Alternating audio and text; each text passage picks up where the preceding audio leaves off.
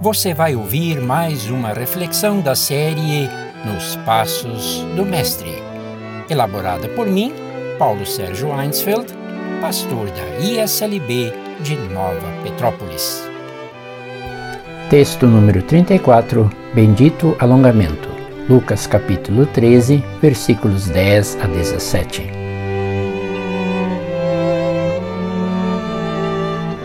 Era sábado, dia santo, dia de descanso absoluto, dia de ir à sinagoga, a uma das muitas casas de orações dos judeus para ouvir a Torá, a lei de Deus. Jesus está ensinando na sinagoga. De repente chega alguém com a coluna encurvada, uma mulher.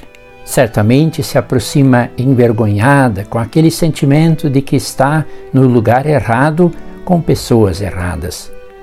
Eu deduzo que ela vinha seguidamente à presença do Deus Todo-Poderoso pedindo ajuda para seu mal. Por longos 18 anos ela padece com fortes dores na coluna vertebral. Só enxerga seus pés como lhe é difícil contemplar o nascer ou o pôr do sol e olhar no rosto dos seus queridos. Lucas, o evangelista médico, entende que ela está possuída de um espírito de enfermidade. Doença física e poder do maligno trabalham juntos, produzindo mal-estar no seu corpo, em sua alma e em seu grupo social, que não a aceita plenamente por ser mulher e por ser impura como pessoa doente mas Jesus a vê. Ah, ele tinha a capacidade de ver e dar atenção a, um, a uma pessoa específica em meio a grupos e multidões. Lembram do Zaqueu? Jesus a chama para o lado, importa-se com seu sofrimento e anuncia: Mulher, você está livre da sua enfermidade. Pronto, só isso.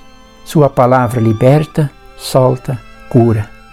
Jesus ainda faz o gesto de impor suas mãos como bênção e ela imediatamente endireitou seu corpo.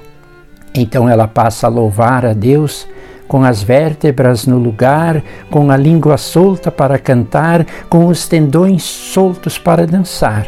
Por que não? Perto dali, o chefe da sinagoga está vermelho de brabo. Não enfrenta Jesus, mas dá a indireta ao povo: Há seis dias em que se deve trabalhar. Venham nestes dias para serem curados, mas não no sábado. Como se a mulher já não tivesse vindo antes, incontáveis vezes.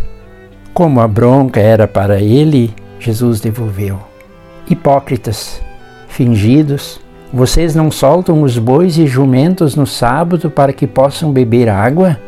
Porque esta filha de Abraão, irmã de vocês, não deveria ser solta das suas cordas de doença que a mantinham presa há 18 anos?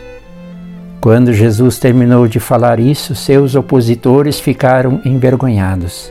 De certo, caiu a ficha que tinham leis que soltavam jumentos, mas mantinham amarradas pessoas sofridas.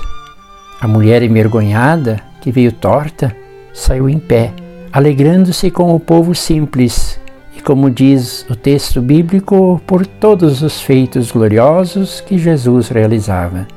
Queridos e queridas, quanta gente anda encurvada pelas consequências da pandemia. E quem mais tem carregado os pesos continuam sendo as mulheres, já bem antes do corona. E se for mãe, negra e pobre, e também refugiada, juntam-se num feixe só cargas insuportáveis de serem carregadas sozinhas. Em seu tempo, as palavras e as mãos de Jesus libertavam dos males. Em nossos dias, que nossas palavras sejam consoladoras, nosso ensino libertador, nosso coração solidário e que nossas mãos afaguem nas dores de corpos e almas encurvadas. Nós fomos criados para andarmos eretos, em pé Ergue tu também os olhos ao céu em gratidão e verás o benefício deste alongamento da coluna da vida.